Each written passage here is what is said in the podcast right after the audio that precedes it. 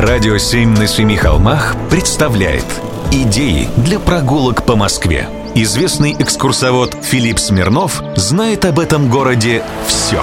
Прогулки со Смирновым. Здравствуйте. С вами Смирнов Филипп. На этой неделе у московского метрополитена был небольшой юбилей. Ровно 65 лет назад у него замкнулось кольцо.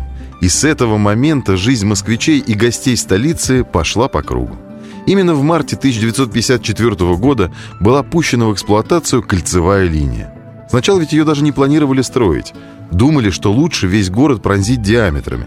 Но потом поняли, что для того, чтобы добраться из текстильщиков до МГУ или до Сокольников, например, ехать через сердце города – так себе идея. Кольцевая линия строилась в две очереди. И так получилось, что 12-й станцией стала станция Киевская. Она же и замкнула кольцо. Непосредственно перед ней построили депо на Красной Пресне. Оно там до сих пор, и вот в нем есть очень редкий трофейный вагон. Во время войны из берлинского метро были доставлены 120 вагонов, которые долгое время использовались в московской подземке. Только их, конечно, достаточно радикально переделали. Дубовую и буковую отделку салонов сняли, а стены оклеили линкрустом, специальной прочной вощеной бумагой с рельефными рисунками. А еще убрали откидные сиденья в торце салона и другие украшения. Кстати, насчет украшений. Многие ученые считают, что 12 станций кольцевой линии – это последние дворцы московской подземки. Дело в том, что в 1955 году появился указ об архитектурных излишествах, и так богато, дорого и красиво строить перестали.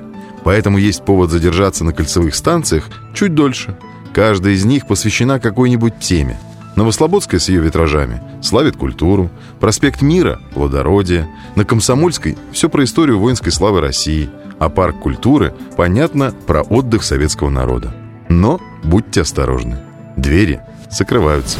Прогулки со Смирновым. Читайте на сайте radio7.ru. Слушайте каждые пятницу, субботу и воскресенье в эфире «Радио 7» на Семи холмах.